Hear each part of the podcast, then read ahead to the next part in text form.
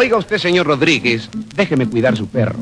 Se lo cuido con esmerro y hasta le compro un cencerro. Se lo llevaré para el cerro para que coma su berro y hasta le arrimo su jarro para que tome currado.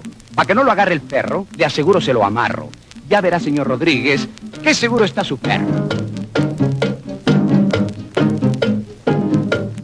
La transformación de Germán en el ícono mexicano, Tintán, es el resultado del contexto cultural, social e histórico que se entrecruza a lo largo de la frontera entre Estados Unidos y México, que dio lugar además a la generación México-americana.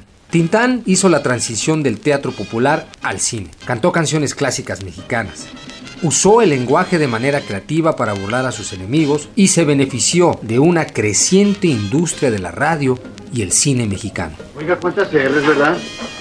Sí, estoy ensayando un trabalengua. Yo me sé otro.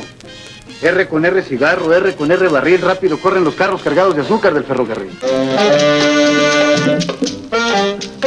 Sus éxitos llamaron continuamente la atención de los productores cinematográficos y la consagración definitiva llegó al comenzar a trabajar con el director Gilberto Martínez Solares, convirtiéndose junto a Cantinflas en el cómico más cotizado del país.